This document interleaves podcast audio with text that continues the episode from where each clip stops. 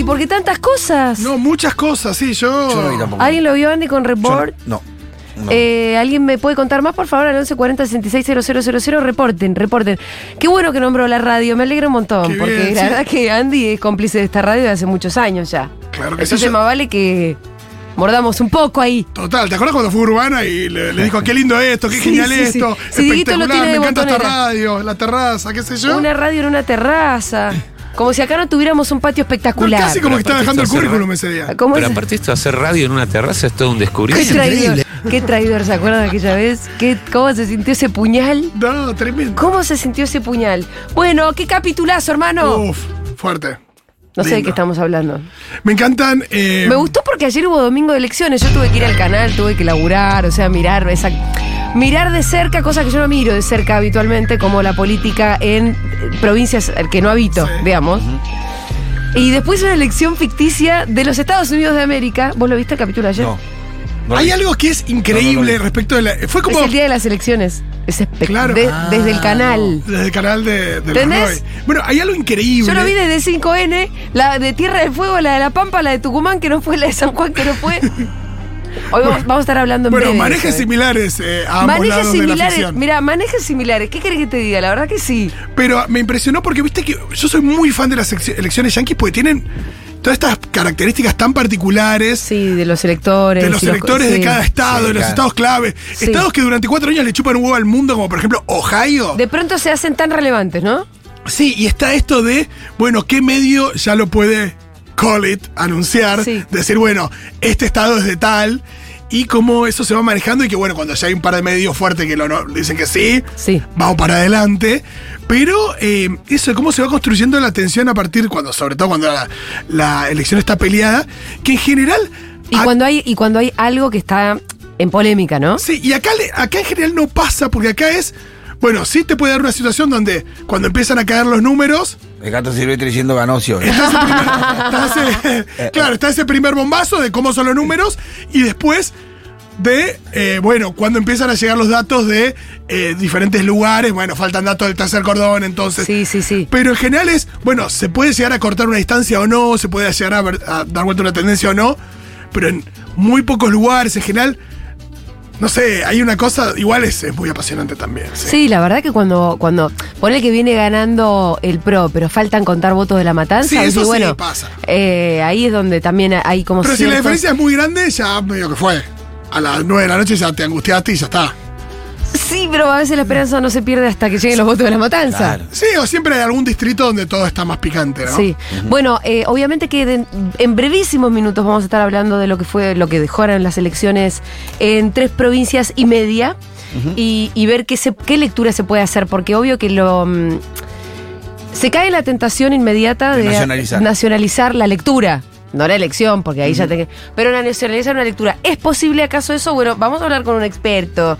Yo, yo tiendo a no querer o a pensar que no se puede na- nacionalizar No. eh, las lecturas sobre lo que pasó en las tres provincias donde hubo elecciones. Eh, pero si vos veías la tele ayer, ya que lo mencionaste a Gato Silvestre, la verdad que hay mucha gente con ganas de. No, olvídate. Y tal vez haya claves.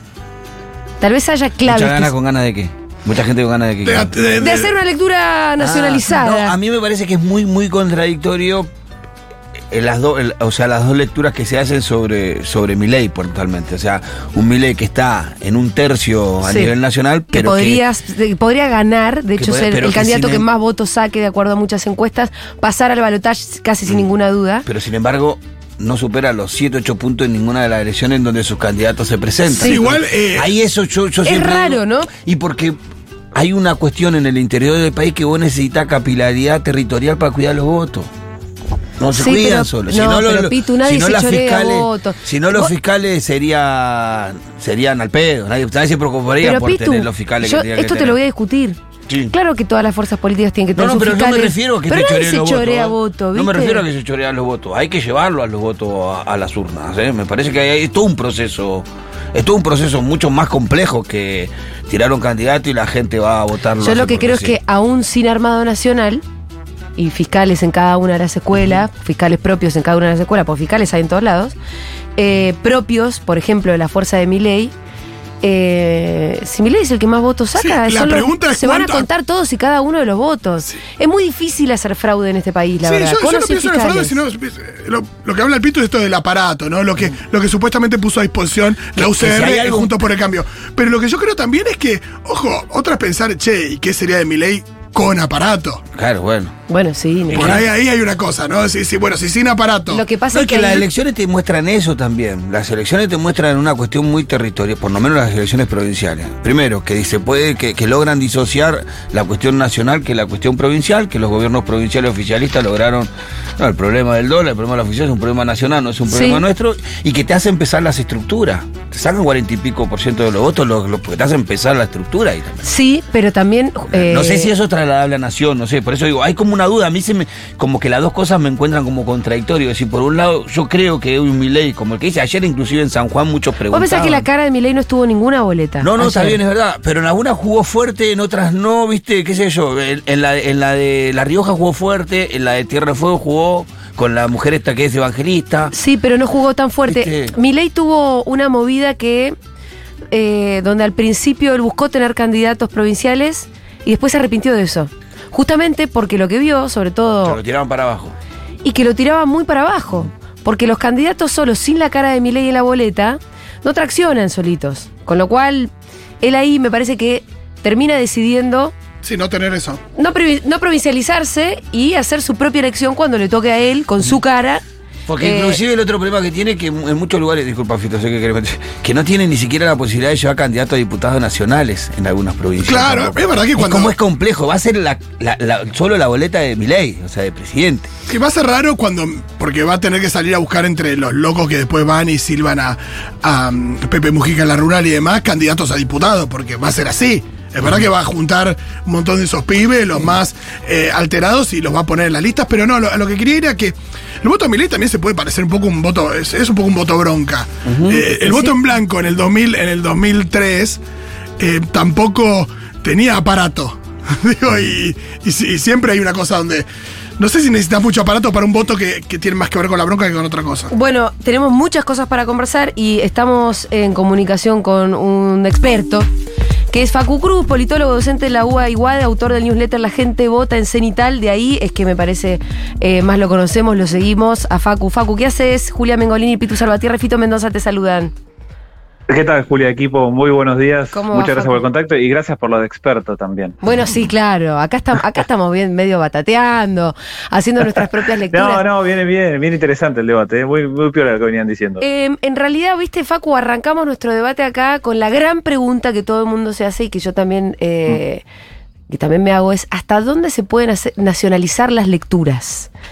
Eh, Ni siquiera te digo sí. nacionalizar las elecciones, porque este, creo que claramente no, pero ¿hasta dónde hay alguna que otra clave que a vos te sirve para pensar en el futuro de la elección a presidente? Mm. Viste que, por Sí, ejemplo, no, la, primera pregunta es decir, bueno, ganaron los oficialismos, ganaron, eh, vienen ganando los oficialismos en las provincias donde se vienen haciendo elecciones, por un lado.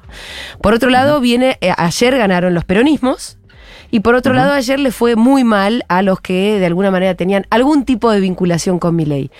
¿Esto te sirve para pensar lo que pueda llegar a pasar eh, en, la, en la elección presidencial? ¿Hay algo de todo lo que pasó ayer que te sirva para pensar en algo? Sí, yo veo difícil poder hacer una lectura nacional de todas estas elecciones eh, provinciales por los argumentos que venís contando, pero también porque la estrategia fue justamente esa. Los gobernadores se desanclaron de la competencia nacional, lo quisieron quedar pegados para alambrar un poco sus distritos, proteger sus patios, eh, tratar de buscar las reelecciones que lo están consiguiendo. De hecho, la única derrota oficialista es a manos de uno propio, que es el MP en Neuquén y Claro. Rolo Figueroa, que salió de esas mismas entrañas y termina ganando la gobernación en una elección muy peleada, pero digo, es uno que era dentro de la casa este que, ganó. Entonces, Casi hay, que, bueno, hay quienes te dicen que podría ser hasta una especie de interna a cielo abierto que hubo en Neuquén. Eh, exacto, exacto. Entonces puedes decir, bueno, los oficialismos ganaron siete y media de las ocho que hubo, ¿no? Elecciones ejecutivas, Sí. está la, la novena que sería San Juan, pero bueno, no, no resolvió la disputa por la, por la gobernación después de la, de la intervención de la, de la Corte Suprema de Justicia la semana pasada. Ahora bien, eh, esa fue la estrategia, esa está, está dando frutos esa estrategia, pero además de eso también, eh, las coaliciones de los gobernadores, los apoyos que tienen, las construcciones políticas que hicieron, tienen más transversalidad que la que tienen las coaliciones nacionales. Entonces vos vas a cada distrito y Sí. encontrás apoyos a estos gobernadores que a nivel nacional esos mismos apoyos están disputándose y no hay chance de que haya un acuerdo. Imaginemos eh, Río Negro, eh, Bretilnec eh, reunió al PJ más identificado con Sí. la Cámpora y a la Unión Cívica Radical, que a nivel nacional no pueden ni verse. Claro.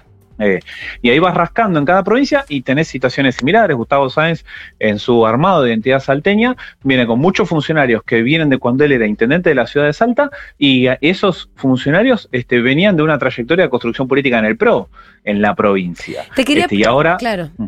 No, te iba, te- ya que estamos en Salta, detengámonos, pongamos la lupa un toque ahí. Mm. Eh, para quienes estamos en la capital federal, que conocemos poco lo- las, las provincias y sus lógicas políticas, ¿quién es Sáenz? Y la gran pregunta también es, bueno, Sáenz sacó muchísimos votos, ¿no? La gente que votó a Sáenz en una elección a presidente de la República Mm. Argentina, ¿a quién podría llegar a votar? Mm, gran, gran pregunta. Yo creo que si encontrara la respuesta para eso, eh, bueno, tendría trabajo asegurado por los próximos 10, 15 años. Este, pero, es una pregunta sin respuesta, pero bueno, pero un poco para entender esa identidad. Vos me la empezaste Sí, a sí, plantear, ¿no? Eh, hay una transversalidad que a nivel nacional no se, no se ve. Sí, a ver, eh, Sáenz es alguien que viene de eh, riñón del justicialismo salteño, este, que se formó este, en, a nivel municipal local cuando eh, en esa provincia estaba gobernando Juan Manuel Urt- Urtubey y había este, un acuerdo muy importante entre lo que es el romerismo, ¿no? Eh, Juan Carlos Romero, este, un hombre de peso en la provincia que fue gobernador este, varias veces, que reformó la constitución para poder ser reelecto en su momento, alguien que fue, tuvo mucho peso también en el justicialismo nacional.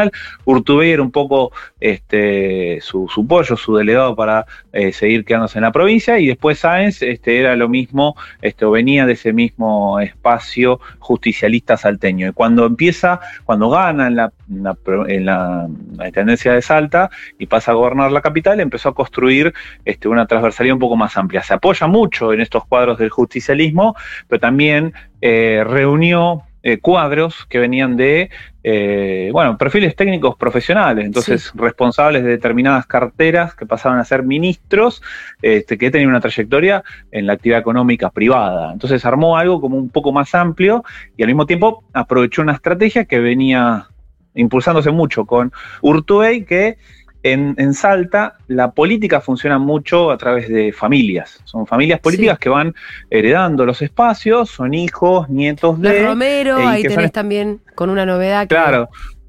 Eh, Claro, lo- los Biela también, por ejemplo, o sea, son familias políticas que van teniendo sellos, son sellos muy personalistas y son dirigentes que, que- que, mm, son importantes en determinadas regiones de, de la provincia. También hay que recordar que Salta tiene eh, un Senado provincial, esos senadores se eligen en base departamental, es igual a la elección de eh, la provincia de Santa Fe, que hay un senador por cada departamento de Santa Fe, y esos actores son actores de poder que mueven recursos, que son importantes, que después levantan la mano en las legislaturas.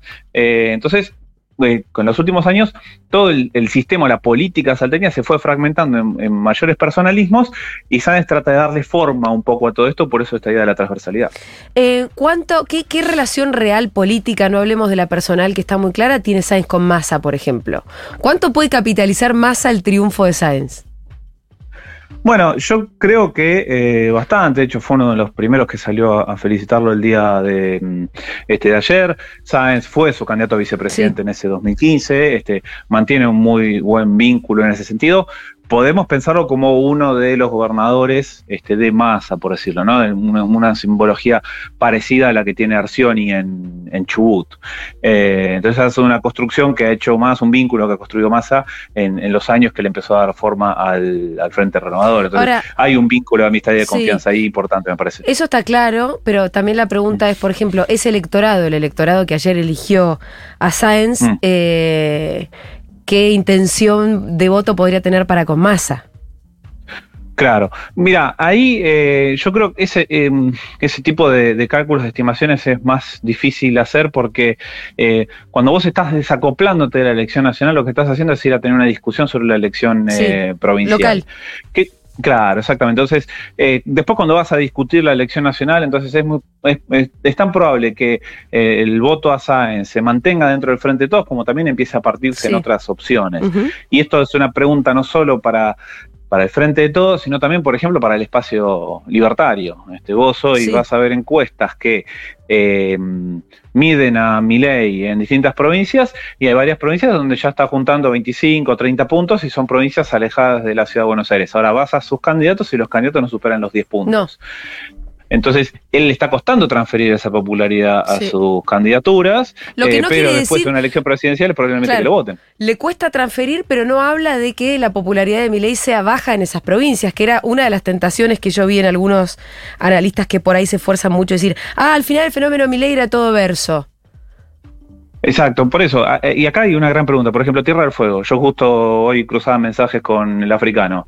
Este, Y le dije, che, mirá, fíjate que el voto en blanco en Tierra del Fuego fue importante. Sí, En salió segundo, de hecho. no hubo Sí, nunca, nunca rompió la barrera de los 13 puntos. Eh, Hubo 13% de voto en blanco en el 2007 o el 2011, una de las dos elecciones, pero nunca fue tan alto. Y después, de hecho, bajó. 2015, 2019 bajó. Y ahora eh, vuelve a superar los 20 puntos. Ahora, ahí hay una gran pregunta y el mismo, el mismo porcentaje de voto en blanco es tanto para legisladores provinciales como para eh, la gobernación. Entonces no hubo ahí un corte boleta donde, por ejemplo, bueno, no me gusta la figura para la gobernación, pero sí para, para legisladores provinciales. Fueron a votar y no metieron nada en el sobre. Entonces ahí está la pregunta de, bueno, si mi ley estaba creciendo en términos de popularidad en nuestra provincia más sureña, tal vez la justo la figura que eligió de una pastora evangelista no termina de satisfacer a ese electorado de mi ley, entonces frente a ninguna opción por ahí fueron y votaron en blanco. No tengo que- una respuesta sí. para eso y no sé si es así, Pero pero es una pregunta que se me abre para explorar. ese voto en blanco muy alto en Tierra del Fuego sea un voto bronca, y esa bronca sabemos que en una buena está parte aprovechando en gran medida. sí. la aprovecha mucho Milei. Eh, esa- exactamente, es una posibilidad, pero a ver, vas a buscar eso a las otras elecciones provinciales y eso no ocurrió.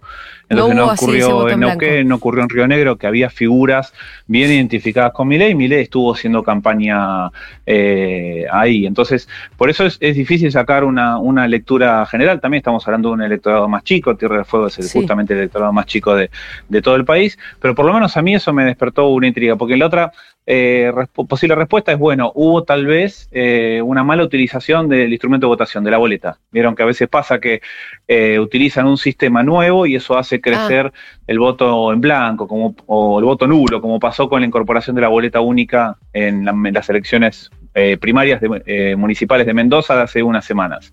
Ahora, el sistema que tiene Tierra del Fuego es un sistema que ya tiene décadas. Entonces, como el sistema ya está internalizado para el votante de Tierra del Fuego, eh, y nunca hubo un votante tan alto, ahí es donde a mí me surge la pregunta, che, bueno, ¿y esta bolsa eh, a quién representa? Y pienso que, bueno, que hace falta más estudios, saber, pero sí creo que es una señal importante para el gobernador que tiene que tener presente. Sin duda, igual el gobernador eh, tuvo un triunfo bastante aplastante para, para celebrar en el día de ayer. No, sí, totalmente. De hecho, es el, el único gobernador en la historia de la provincia que tiene una historia joven, pero es el Sí. único que logró una reelección y que las dos veces ganó en primera vuelta. Porque el sistema de Tierra del Fuego es el balotaje tradicional como tiene la ciudad de Buenos Aires, eh, y Melella es el único que no tuvo Sí. que ir a balotaje las dos veces que fue a competir. De hecho, eh, sacó una buena cantidad de votos y mantuvo la cantidad de votos que eh, logró en 2019 cuando le gana la provincia a Rosana Bertone, que ella iba por la reelección en ese momento. Entonces es alguien que claramente está legitimado en la provincia. Obviamente no, eh, este dato del voto en blanco no opaca para nada su resultado, pero sí creo que es, un, es el primer electoral que va a tratar de, de contentar de acá en, en adelante, ¿no? Te digo más, ayer como en conferencia de prensa le preguntaron a Melella, no sé si lo viste por el tema del voto en blanco. Yo pensé que se iba a ser un bo- el boludo, me imaginé que iba a tener una respuesta como medio más este, opaca y, y al revés dijo, no, claramente hay que prestar atención a eso que está pasando. Sí, sí, totalmente. Lo asumió Porque, como ver, problema. Es que justo Tierra del Fuego ahora tiene una discusión muy interesante, que es este, es qué hacer con el régimen de promoción industrial. Sí. Y el gobernador es un fiel defensor e impulsor de ese, y profundización de esa, de esa política, frente bueno, a lo que está planteando tal vez este, Javier Milei, que es de erradicar completamente eh, el, el programa. Eh, y acá, bueno, si ese porcentaje tal vez no está contento con las políticas que está implementando Tierra del Fuego, entonces este, creo que es algo a lo que hay que, hay que prestar atención. Eh, eso, ese, eso que dijiste último, ¿puede ser eh, uno de los motivos por el cual, por el resultado electoral, ir en contra de eso que genera mucho empleo en Tierra del Fuego? Eh, puede ser. La verdad que desconozco si, si es eh, uno de los, de los argumentos. Uno generalmente por ahí cuando tiene los datos electorales puede hacer su- sus hipótesis, sus conjeturas, pero lo único que te va a resolver esta pregunta y va a encontrar una respuesta es eh, ir a, a charlar con la gente, hablar, hacer focus group. Me parece que ahí va a encontrarse la explicación posible, que es más cual y que es más este, específica tal Mm. vez, de bueno, de por qué eh, ese resultado de voto en blanco y si tal vez hay alguna conexión con el, tipo de modelo económico fueguino que se está proponiendo. Sí hubo también, porque también se eligieron autoridades este, locales en las tres ciudades de la provincia, y, muchas de esas fuerzas que se presentaron trataban de presentarse con una identidad este, fueguina, ¿no? Hay un partido que, por ejemplo, ganó este, bancas en la legislatura que se llama Somos Fueguinos, y eh, Tierra del Fuego siempre tuvo un partido específico que es el Movimiento Popular Fueguino, que iba justamente a defender y a promover la identidad fueguina, ¿no? De ser de Tierra Fuego, de ser del sur, de ser de la Patagonia, pero de defensa de la provincia. Entonces, estas cosas también están apareciendo en estas elecciones eh, y lo importante es que estos actores después se sientan en bancas, ocupan lugares, intervienen en la decisión y son los que tienen que incluir para, para gestionar. Eh, vamos un poco a La Pampa, pongamos el foco ahí. Ganó Silioto, peronista, eh, una, una provincia peronista casi desde siempre, desde creo que el 83, Ujú. ¿no? Eh, igual, igualmente el radicalismo hizo una muy buena elección, quedó no muy lejos, o sea, es un panorama totalmente distinto al de, al de Tierra del Fuego. Digo radicalismo y no digo Juntos por el Cambio porque en la interna que, que hubo antes ganó el candidato radical, Verón Garay, y le ganó el candidato del. PRO, al que habían ido a bancar todas las figuras nacionales del PRO unas semanas antes. Eh, Igualmente, bueno, ganó Silioto. También hay que decir que en Santa Rosa ganó Luciano Copete de Napoli, Luciano. alguien de la. Cámpora, además, que no esconde su amor por Cristina. Y, y ganó muy bien también ahí en Santa Rosa, ya eh, además es presidente del PJ, digo, se plantea como un liderazgo indiscutido en Santa Rosa.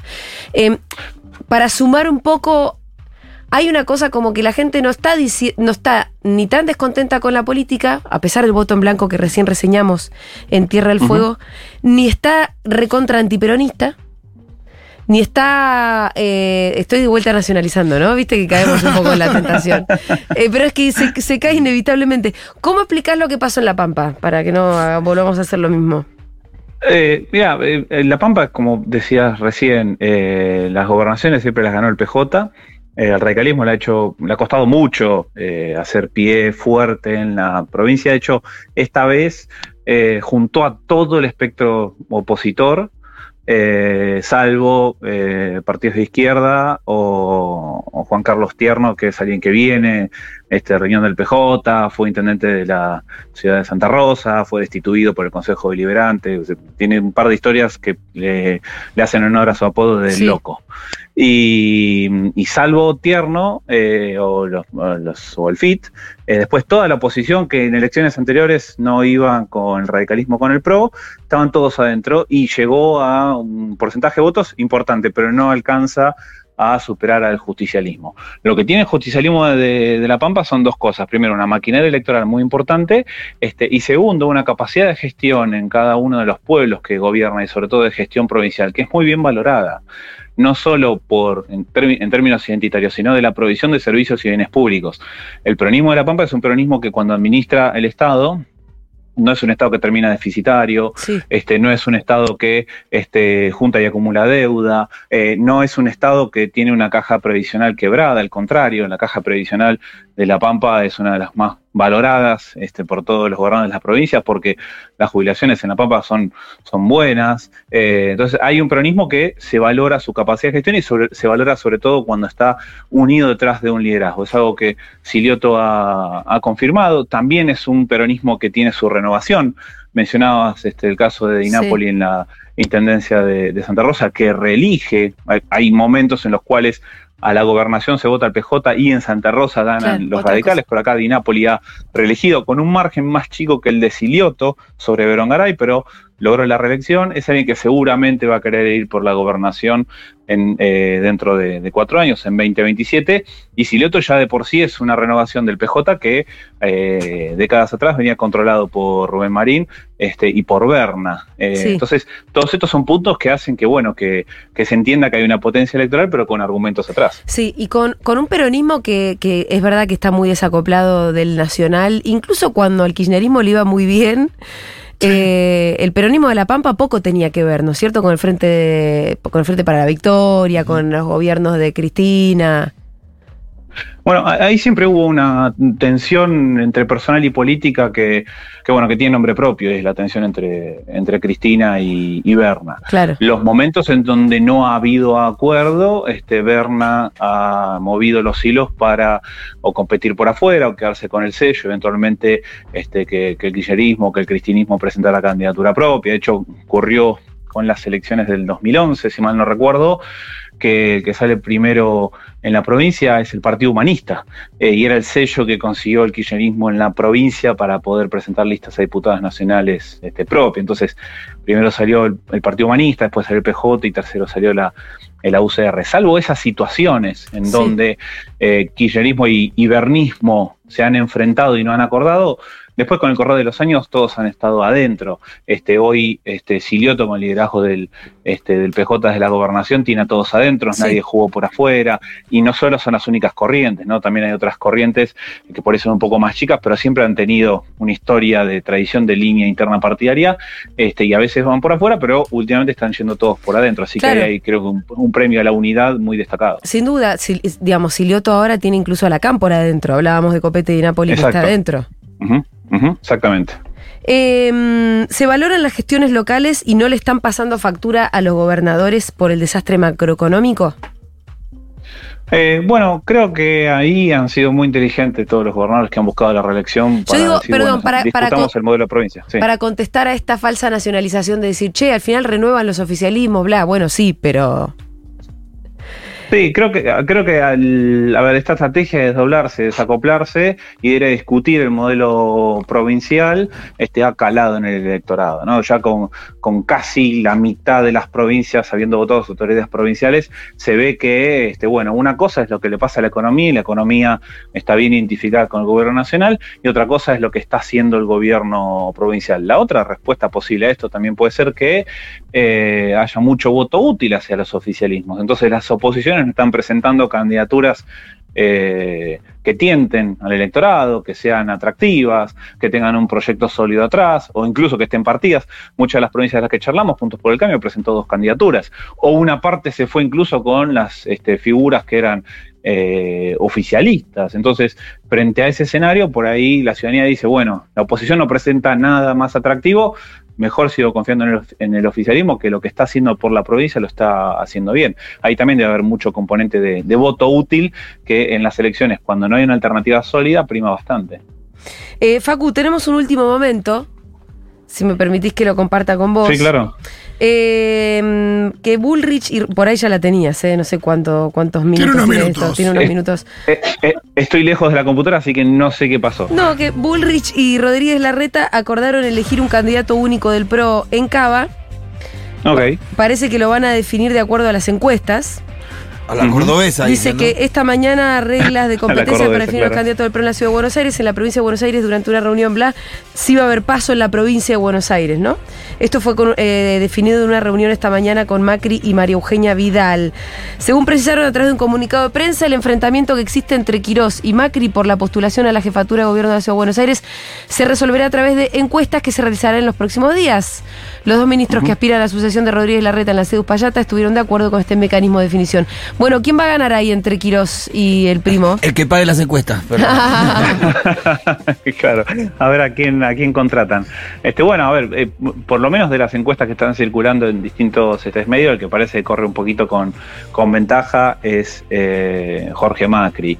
Eh, ahí sí creo que hay una cuestión, dos cuestiones importantes. Primero hablan de una candidatura única del PRO, no hablan de una candidatura única juntos por el No, Cambio, no, si sigue, sigue en pie la, por eso, no, sí, sigue en pie evidentemente la Claro. paso con la reta.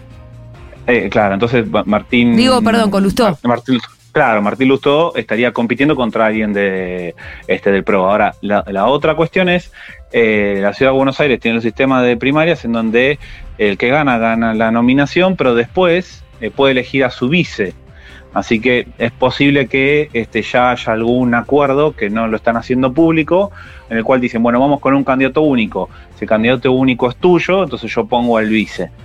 Eh, que eso se elige generalmente 72 horas después de la eh, primaria. Y como em, el Cambiemos tiene este, altas chances de seguir gobernando la ciudad de, Buenos Aires, entonces de esa manera este, ambos dirigentes nacionales quedan este, cómodos eligiendo a una de las partes componentes de la fórmula. En cambio, en la provincia de Buenos Aires no habrá candidato único. Los dos precandidatos a presidente del PRO tendrán su propio candidato a gobernador. En el caso de Rodríguez Larreta ya está definido, va a ser Santilli. Eh, y Bullrich todavía no eligió un candidato bonaerense. Podrían ser Javier Iguacel, Néstor Grindetti y Cristian Ritondo.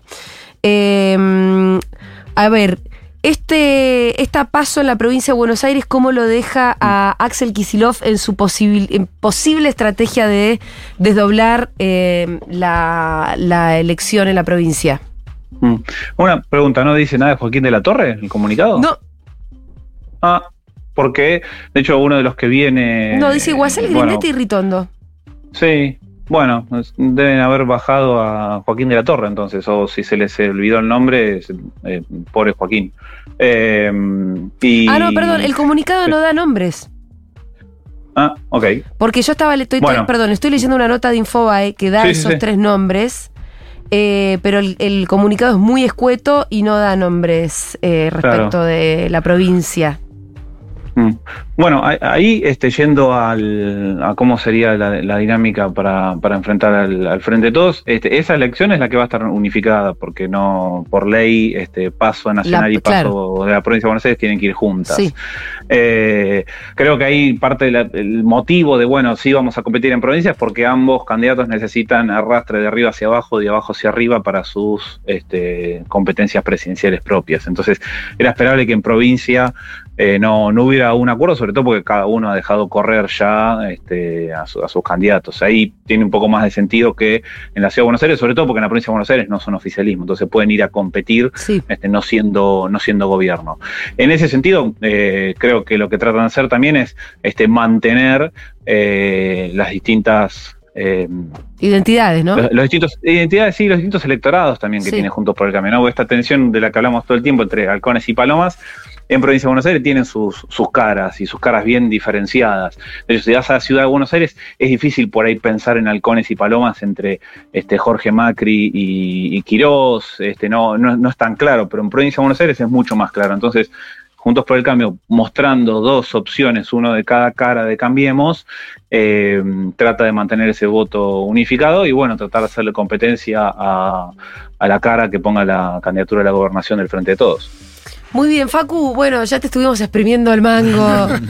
Eh, Un placer. Tengo muchas más preguntas, pero ya sé que no podemos tampoco Abusar de vos. abusar de la buena voluntad de Facu Cruz. Te mandamos un beso enorme a la gente a la que le interesan estas cuestiones, a pesar de que muchos estamos cansados de las roscas de la superestructura.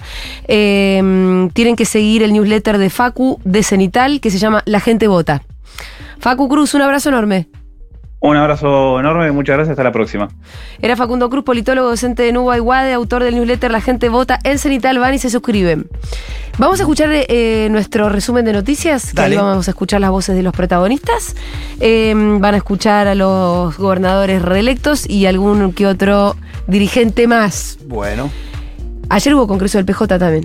Sí. Este fin de semana fue Sábado, imposible de seguir sábado. realmente. Sí, sí, sí. El El sábado, sábado fue congreso del PJ, ahí habló Máximo Kirchner también. Kirchner, gran discurso. Está, está eh, puesto en marcha el operativo clamor para que Cristina sea candidata, para que haya un acto enorme en la 25, 25 de el mayo. 25 de mayo, en la 9 de julio. Eh, yo lo veo muy desarmado eso, querido Pitu, no sé vos, Fito, no sé vos. No, yo lo veo bastante más armado. ¿Sí? Bueno. El Pito ya está ahí. Está, está en la 9 de No, julio. Ojo, yo también. subido al subte ahora. Yo también, pero Sí, no sé también, qué más sí, va. sí, sí. Vamos a bueno, imagino que habrá que armar. el resumen y después lo discutimos, dale. Otro domingo de elecciones, de elecciones a gobernador en la República Argentina, porque sí a votar a gobernador en cinco provincias. Hoy finalmente se hizo en tres, en Salta, en La Pampa y en Tierra del Fuego. Pero nos vamos a Salta con la reelección de Gustavo Sáenz. Gracias a todos y cada uno de los que hicieron posible que hoy día podamos seguir cumpliendo los sueños de muchos salteños. Y desde Salta nos vamos a Tierra del Fuego. Agradecer al gobierno nacional que nos ha acompañado y tanto, a los que nos han enviado sus mensajes, pero también a los referentes de la oposición que nos han enviado sus mensajes. Esa es la madurez política que nosotros queremos en Tierra del Fuego y que estamos viviendo. Así que muchas gracias a todas y a todos y ahora vamos a ir a celebrar y festejar con toda nuestra militancia. Y el peronismo sigue gobernando aquí en La Pampa como desde 1983. La elección y la reelección de Sergio Silioto Hoy se discutió un modelo de provincia en la provincia de La Pampa. Se discutió una gestión. Yo lo dije, se plebiscitaba una gestión de gobierno. Hoy casi la mitad de los pampeanas y pampeanos nos han ratificado. En San Juan se votó, pero a cargos eh, municipales y provinciales no se votó en la provincia de Tucumán. Es una lástima que el interior se sienta tan destratado por los dirigentes políticos de la ciudad de Buenos Aires, porque en definitiva yo no aludo a los habitantes de la ciudad capital, yo solamente estoy aludiendo a que Patricia Bullrich festejó y tuiteó les frenamos. Debería ella expresar entre quiénes les frenaron. Para mí son cuatro, con los que ella, tres más ella digo, con los que nos frenaron la posibilidad de ser en la noche de hoy gobernador y vicegobernador. Aludo a Miguel Ángel Pichetto que vino y nos dijo una semana antes que la semana posterior nos iba a pasar a los sanjuaninos lo que nos pasó. Aludo estas cosas que me parece que atentan contra la democracia. Los sanjuaninos queremos vivir en paz y quiero cerrar solo con estas palabras. Yo creo en la justicia argentina profundamente y ustedes me van a mirar como diciendo, después de, de todo lo que has expresado, no, no, no, yo les he contado lo que nos ha pasado. A los sanjuaninos, no a mí, ni a Cristian, a los sanjuaninos. Dicho esto, si yo no creo en la justicia, no tenemos ni presente ni futuro. Y yo no puedo decirle a los sanjuaninos que nosotros vamos a seguir construyendo una provincia digna dentro de un país digno si no hay instituciones que respeten lo que nos pasa a cada uno de los sanjuaninos. Yo lo escuchaba recién al compañero congresal que queremos utilizar esa ley que hizo Cristina, la paso dentro del Perón. Y la verdad que a mí como presidente de bloque me tocó en el 2021, cuando hubo un proyecto de ley que las quería suspender, decirle no, es un instrumento, como la guitarra, depende quién la agarre, suena bien o suena mal. Para no depender tanto de las virtudes del guitarrista, lo mejor es tener una buena partitura. Y la partitura debe ser un buen programa de gobierno que sea por paso o por síntesis Pero ¿van a hacer el acto en la 9 de julio, el 25 de mayo? Yo creo que sí. Sí. Claro, sí. ¿Y va a estar Cristina ahí? Pero ¿cuándo la bella dama va a desairar a una multitud de argentinas y argentinos que se movilizan por ella? Ella va a estar, no tengo duda. Escúchame, y si ella va a ese acto el 25 de mayo y hay una multitud en la 9 de julio, no queda otra que diga que va a ser candidata. Que va a ser candidata. Así que sí, yo creo que sí. Ajá. Pero yo tengo toda la expectativa que diga que sí. Ajá. ¿Y qué crees? ¿Que va a decir que sí o no? La expectativa tenés, pero tenés... Una candidatura en el frente de todos tiene que, tiene que generar mucha emoción, sorpresa, y creo que es la que sintetiza todos los, los valores positivos en el momento que nosotros estamos a ser candidata, no tengo duda. La verdad que siento mucho orgullo. Que aguanten un cachito. Ay, la voluntad de Eduardo Valdés, ¿no? El optimismo de la voluntad. el optimismo. No, no, eh, quiero para Navidad, eh, le voy a pedir a Papá Noel el optimismo de Valdés. El optimismo de Valdés y la voluntad también. ¿Te imaginas Papá Noel en el Polo Norte recibe una carta que dice el optimismo de Valdés? ¿De dónde lo saco? Em, bueno, ahí ¿Por lo escuchábamos a Valdés. Bueno, todo lo, lo- lo de las elecciones ya lo estuvimos hablando con, con Facu Cruz. Valdés entra en la categoría de Cristina dijo que no, pero yo le miré que ella estaba mirando al cielo y cuando mira al cielo una persona creo que me parece Sí. que quiere ser candidata No, y para mí vos decías que vos ves muy armado el acto, vos por ahí estás más adentro. Sí, el el, acto del 25 lo veo 25. armado, con alguna resistencia, pero que me parece que es muy difícil que lo frenen al acto. Viste que el otro es más, día el el acto creo que va a ser más allá de la presencia o no de Cristina en un Sí. punto. Por supuesto que con la presencia de Cristina va a romper todo eso. Pero me parece muy Em, difícil frenarlo. No, sí, hay que ver, de frente- alguien va a estar, hay que ver cuánta gente, Por quiénes eso, van. por- Pero viste que el otro día en Duro de Omar estaban ahí haciendo las cuentas y por ene- ponele, dice Dugan, dice, bueno, descontado que la cámpora va a ir. ¿Y dónde sacó eso Dugan? No, pero yo sí creo que si se hace va a ir, sí. ¿Ayer vos viste a Máximo convocando en el Congreso del PJ? Pero Máximo lo convoca comúnmente a esas actividades. La, la línea de la cámpora es más interna. ¿Pero viste a, alguien de la cámpora mo- moviendo para el acto? Eh, Te pregunto, no es que sí, yo me el estoy Cuervo la Larroque, puntualmente. Sí, sí. Sí, el cuervo está moviendo. Sí, sí, por eso. Pero el cuervo no es, no es el que mueve a la cámpora ahora. Pero es parte de la cámpora, o sea, al menos lo que te dice, yo soy miembro de la cámpara, qué sé yo. Y con todo. él un montón de actores, Berenice, sí, sí, hay, hay una parte de la cámpara que sí motoriza el, el acto. Sí, al menos yo, yo me saqué las dudas la semana pasada, lo llamé al cuervo, le dije, che, mago, como le digo yo, escúchame, ¿qué onda lo del 25? ¿Cómo lo ven? Y me dijo, el 25 está firme, tenemos una reunión en el PJ donde lo vamos a lanzar, eh, lo vamos a plantear. eh, Ah, tenemos eso un- lanzar no. a plantear, digo, tenemos otra reunión en el PJ Nacional donde también lo vamos a plantear. Hay un pedazo grande de compañeros que lo están empujando y tenemos una reunión el miércoles a las 17 horas en Esmata con todas las organizaciones para terminar de definir detalles. O sea que la CGT mueve. Eh, al menos una parte sí. Es mata, por ejemplo. Pero es una parte, una parte de la CGT sí. Eh, después eh, la CTA también parece que está involucrada también en el acto. Hay una parte. eh, a mí me gustaría, por supuesto, como vos, Julia, que estuviera más involucrado, ¿no? Que, que sea unánime. Es que. Yo digo que algunos se van a ir sumando a la medida que ya tenga un grado de realidad el acto. Si el acto es una realidad, es muy difícil que, que los compañeros de la cámpora se queden afuera. Faltan que- 10 días. Sí, pero que es verdad que a veces cuando se siente que hay dispersión. Nada. Faltan 10 días nada más. Sí, sí, sí, sí, por eso. Yo te digo lo que hablé con, con, con esto. Che, la em, analogía o la metáfora de Máximo con la guitarra es muy de Alberto esa, ¿o ¿no? Sí, sí. sí, es verdad. Bueno, pero justamente estaba ahí hablando No, de. estaba hablando de. de- Fue un buen discurso. ¿Sí? Cierra un poco con algunos personalismos, me parece. No sé, la verdad, yo ya yo a Máximo sé que no lo estoy entendiendo. Eh, cierra un poco con algunos personalismos cuando él dice, bueno, yo banqué acá, cuando dije que lo del Fondo Monetario, cosa que es verdad también, pero un poco como yo. Después en un momento parece que se da cuenta y empieza a decir nosotros. Arranca como varias veces con yo, yo, yo, yo. es raro, yo, viste yo, que Máximo evita que tanto el yo que tiene una forma extraña de hablar que incluso a veces habla de uno.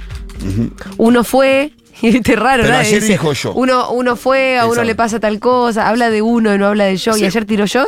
El sábado tiro yo. Mirá. Eh, Tiro un yo. par de- un par Bueno, de yo. esto, No, tenemos esto- que hablar de esto con esto es Levin. casi para Levin, ¿no es Un par de cierto? ¿Qué yo. tal Santiago Levin? ¿Cómo va?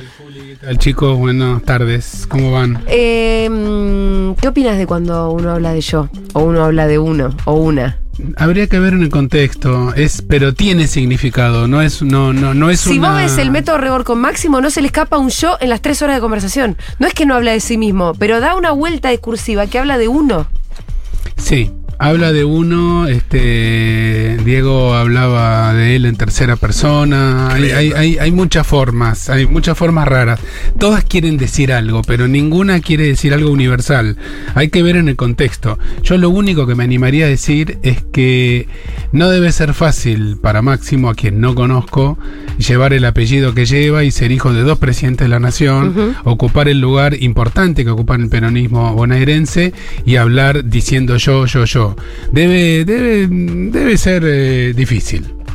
Sí, porque sí, totalmente. Debe ser difícil. Muy difícil. Debe ser difícil y eh, algún motivo que yo no conozco ni me animaría a afirmar en público lo debe lo debe llevar por esos caminos en donde la referencia a su persona personalísima la trata de poner un poquitito de costado. Pero eso es una cosa que hace nos hace más difícil entenderlo y también uno siente que no son tiempos para que estemos tratando de interpretar lo que está diciendo alguien.